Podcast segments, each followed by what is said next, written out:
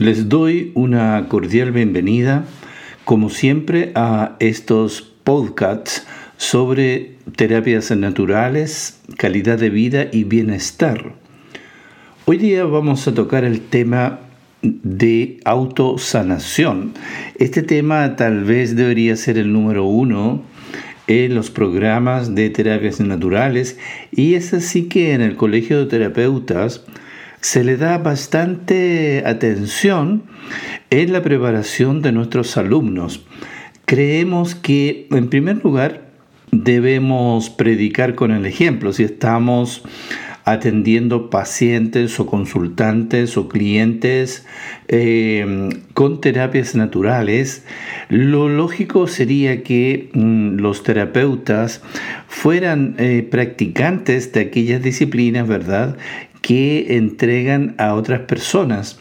Por ejemplo, me ha tocado ver el caso de terapeutas que eh, enseñan Reiki o hacen terapia Reiki y son fumadores empedernidos, por ejemplo, ¿no? Eh, eh, yo no digo que sean santas las personas, para ser terapeutas, pero es raro, yo no sé si a ustedes les pasa lo mismo, pero suena un poco incongruente ver una persona que te está enseñando sistemas de sanación, y tú le sientes olor a cigarrillo, ¿verdad? Entonces, eh, la primera cuestión de la autosanación es porque eh, si tú vas a enseñar algo, lo normal es que lo hayas pasado por ti mismo o por ti mismo, en este caso las técnicas de autosanación. Porque si no, eh, estamos haciendo lo del padre Gatica, ¿no es verdad? Ese dicho popular que dice que el padre Gatica, ¿no es cierto?, predica pero no practica. De tal manera que em, este tema tiene ese primer arista, la consecuencia. Para enseñar terapias naturales y especialmente autosanación, creo yo, es mi humilde opinión, que nosotros primeros Deberíamos haber pasado esas técnicas por nosotros mismos, saber de qué se tratan, qué hacen, cuáles son sus efectos, cuáles son los beneficios que brindan. Y si la estamos enseñando a uno de nuestros consultantes, entonces vamos a hablar con mayor propiedad y también desde un punto de vista más ético, pienso. El segundo aspecto de la autosanación, por supuesto, es el incremento de nuestra salud. Y cuando hablamos de salud, ¿no es cierto?, estamos hablando desde un concepto holístico o totalizante. No solamente significa no estar enfermos, sino que también significa estar propiciándonos, en este caso, condiciones que desarrollen un buen ambiente para que la fuerza de vida pueda fluir en nosotros. Y no solamente estoy hablando aquí de prevenir enfermedades del cuerpo físico, sino también enfermedades a nivel eh, de la mente, eh, enfermedades emocionales, enfermedades psicológicas, enfermedades de nuestros pensamientos también, que aunque parece curioso, los pensamientos también se enferman. Hay pensamientos de tipo obsesivo, pensamientos negativos, pensamientos depresivos, eh, en fin, todos ese tipo de pensamientos obviamente debemos limpiarlos, debemos transformarlos, transmutarlos, porque como ya sabemos, los pensamientos y las emociones son vibraciones que nos afectan totalmente. Ahora, el tema de la autosanación también es bien importante, no solamente eh, en el tema relacionado con las enfermedades, tanto para prevenir las enfermedades, que es muy importante, como también incidir cuando estamos con algún síntoma, las técnicas de autosanación nos van a ayudar como un remedio natural, ¿verdad? Que está influenciando la capacidad de recuperarnos. Sin embargo, también cuando hablamos de autosanación estamos hablando de calidad de vida y de bienestar, que son otros dos ámbitos bien importantes de este tema. La calidad de vida no necesitamos estar enfermos para mejorar la calidad de vida, ¿no es cierto? Y tampoco, por supuesto, eh, aumentar nuestro bienestar obviamente no necesitamos estar enfermos. Ocupar las técnicas de autosanación, por ejemplo, para poder eh, capacitarnos, eh, por ejemplo, para hablar en público o para tener pensamientos más positivos o si estamos en algún conflicto, eh, empoderizarnos para buscar soluciones adecuadas. Todo eso tiene que ver con la calidad de vida y el bienestar. Ahora bien, dentro de las técnicas de autosanación, yo las priorizo, creo yo que hay una prioridad también bien interesante de poder eh, conversar. Por ejemplo, si nos hiciéramos la pregunta, ¿cuál es el alimento más importante para nosotros con el cual si lo dejáramos de consumir, moriríamos? Entonces, esto nos va a indicar un camino de eh, técnica de autosanación. Y sin duda el alimento número uno para nuestro organismo y para nuestra vida es la respiración, que aunque no parezca alimento, eh, dentro de las terapias naturales lo consideramos el alimento número uno, porque es obvio que podemos pasar sin comer eh, muchos días, sin tomar agua algunas horas, pero no podemos dejar de respirar más de algunos minutos. Yo no sé si ustedes se recuerdan del caso de este equipo de rugbyistas uruguayos que eh, su avión eh, cayó accidentalmente en la cordillera y ellos vivieron varias semanas sin tener alimentos. Pudieron sobrevivir a esa situación tan extrema con temperaturas, imagínense ustedes, en la noche en una montaña llena de nieve, por supuesto bajo cero, eh, sin orientación de dónde estaban, en fin, eh, y pudieron resistir al hecho de no tener alimentación por muchos días o semanas. Sin embargo, tenían la posibilidad de tomar agua al derretir la nieve y tenían aire muy puro. Entonces, sabiendo que el aire es nuestro primer alimento, debemos también tomar conciencia que en realidad el aire no es en sí el alimento. Al respirar nosotros sabemos que lo más importante desde el punto de vista biológico es el oxígeno que tomamos. Pero aún más importante desde el punto de vista energético es la ingestión de prana o energía de vida que viene en el aire. Y este punto es el que nosotros rescatamos con las técnicas de autosanación.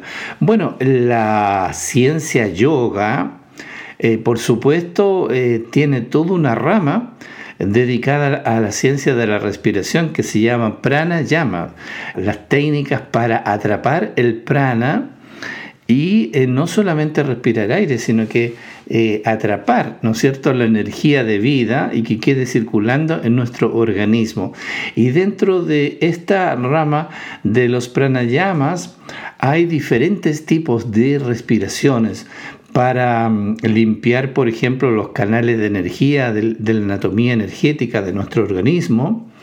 Existen pranayamas para aprender a respirar en forma completa con todo el aparato respiratorio, todos los pulmones. No, normalmente en nuestra sociedad y en la vida urbana sobre todo, las personas respiran muy poquito aire, quizás inconscientemente porque eh, nuestro organismo sabe que eh, el aire está cargado de veneno, ¿no? Está contaminado. Entonces respira lo mínimo como para sobrevivir. Si ustedes tienden a cualquier persona que les toque atender en una camilla y la observan, van a ver que respira apenas un poquito, como casi una respiración de sobrevivencia en general las personas. Y entonces una de las primeras técnicas de respiración a aprender es la llamada respiración completa. Eh, cuando ingerimos el aire, inhalamos, llevando entonces el aire hacia la parte baja de los pulmones y ahí es como si se inflara un globo, ¿verdad? Y el abdomen se dilata. Y fluidamente en forma continua se sigue respirando y se enhanchan las costillas, que es la parte media de los pulmones, y finalmente terminamos inflando un poco el pecho, la zona torácica y en la parte alta de los pulmones.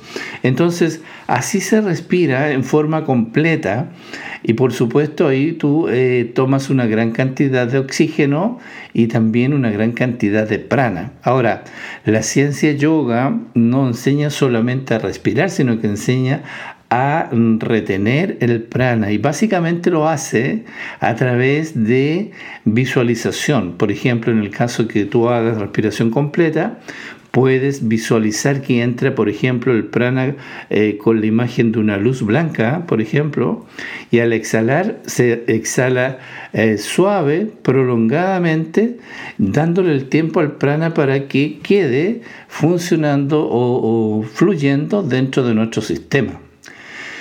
Entonces eh, digo que dentro de la ciencia yoga y el pranayama específicamente hay muchos tipos de respiración para temperar el cuerpo, para enfriar el cuerpo, para mm, evitar el, hambre en exceso, para, eh, en fin, eh, bajar la presión, etcétera, etcétera. O sea, es todo un campo que si lo miramos desde las terapias naturales es medicina natural pura.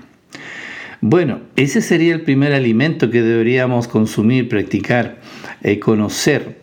El segundo alimento, por supuesto, es el agua deberíamos tomar cantidades de agua en el día, agua pura, lo más pura posible.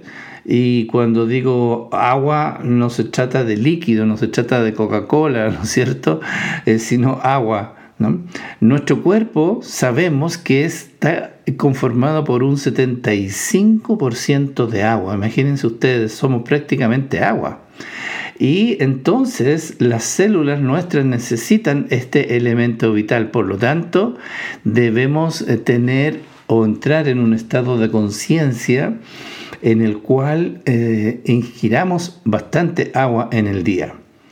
Ahora, por otro lado, les comento, ¿no es cierto?, el hecho de que el agua se sabe desde culturas milenarias, pero en el tiempo actual el doctor japonés Masaru Emoto, un científico japonés, ¿verdad? Eh, él fotografió los cristales de agua y creó un, sistema de fotografía para fotografiar los cristales de agua e hizo experimentación eh, y se dio cuenta que el agua es una materia inteligente, podríamos llamar así, o a lo menos que retiene información. Se ha dicho que es como un computador líquido. Eh, capta toda la información que se le entregue. Entonces el doctor Masaru Emoto eh, tomó distintos tipos de agua y lo fotografió sus, sus, cristales, sus moléculas y vio que se reconfiguraban acorde a la información a la que era expuesta esta agua. Por ejemplo, él tomó una botella de agua y le colocó la etiqueta con la palabra amor, y fotografió sus moléculas y ocurre que eh, se, conforman en una geometría muy, muy armoniosa, muy bella y de color blanco. Sin embargo, ante la palabra, por ejemplo, odio, eh, el agua también se reconfigura de una manera totalmente diferente. Y ahí entonces se demostró científicamente que el agua es un elemento que eh, toma información, Ahora, el punto es que, como digo, nosotros somos 75% agua y por lo tanto todo lo que pensamos, todo lo que nos emocionamos, toda la información que llega a nosotros reconfigura eh, este nivel molecular. Por eso que es tan importante también la práctica de autosanación de eh, el pensamiento positivo. Y el pensamiento positivo sería un tercer alimento, ¿no es cierto?, muy importante porque estamos diciendo que los pensamientos son vibraciones y por supuesto nos influyen mm, positivo o negativamente eh, en nuestro organismo. Y también es importante tomar conciencia de nuestras emociones, que también son vibraciones y que ya sabemos que influyen, por supuesto, tremendamente en nuestro organismo. De hecho, la ciencia actual ya ha tomado conciencia. Existe la llamada psiconeuroinmunología, que es una rama de la ciencia que ha estudiado la influencia de las emociones en el organismo Y bueno, hay muchos estudios allí de cómo la, acerca digo, de la gran gravitación que tienen las emociones en nuestra salud y en nuestras enfermedades. Entonces tenemos eh, una primera técnica de autosanación que son el tipo de respiración, la respiración consciente. Ya les he nombrado una que es la respiración completa que ustedes ya pueden empezar a hacer. Segundo, eh, la ingestión de agua, agua lo más pura posible. Si en la ciudad, bueno, la más pura puede ser filtrada o agua mineral, ¿no es cierto?, eh, de, la, de la mejor calidad. Lo tercero que hemos nombrado son eh, ser conscientes de los pensamientos, ¿no es cierto? Tener pensamientos positivos para que nos influencien como una verdadera información eh, o remedio natural, digamos así, ¿no? Eh, en nuestro organismo. Nuestras emociones, ¿no es cierto?, también positivas y equilibradas. Ahí tenemos para ayudarnos a el sistema floral Bach, que trabaja directamente con el equilibrio emocional. Y así tenemos una serie de eh, técnicas de autosanación que sería un poco largo eh, comentar ahora en este podcast, pero que sin duda vamos a seguir comentando en otros eh, podcasts, porque, por ejemplo, podemos hablar de la autohipnosis, que es tan importante para reprogramar nuestra mente inconsciente profunda. Allí podemos reprogramar las creencias limitantes, los traumas que puedan haber dando vuelta en el inconsciente que nos están limitando en nuestra vida actual. Tenemos que hablar también de la relajación, que es muy importante. Los estados de descanso consciente son muy, muy importantes. Y así tenemos muchas técnicas, bueno, todo de hecho las técnicas o las terapias naturales eh, las podemos aplicar a nosotros mismos también. Por ejemplo, Reiki, que toma la energía del universo y la ingresa a nuestro organismo, reflexología, masaje, auriculoterapia, en fin, hay tantas posibilidades, tantos medios, tantas terapias en este campo que es, maravilloso que toda la gente conozca las terapias naturales, por ejemplo, por esto, este tema que estamos conversando acerca de la autosanación. Por eso te invito a que te acerques a nuestro sitio web que vayas ahora mismo si quieres a nuestro sitio web del Colegio de Terapeutas www.colegiodeterapeutas.cl y ahí tienes una mm, gran gama de posibilidades de estudiar terapias naturales y también técnicas de autosanación que como ya has visto son tan importantes para nuestra salud, nuestro bienestar y nuestra calidad de vida.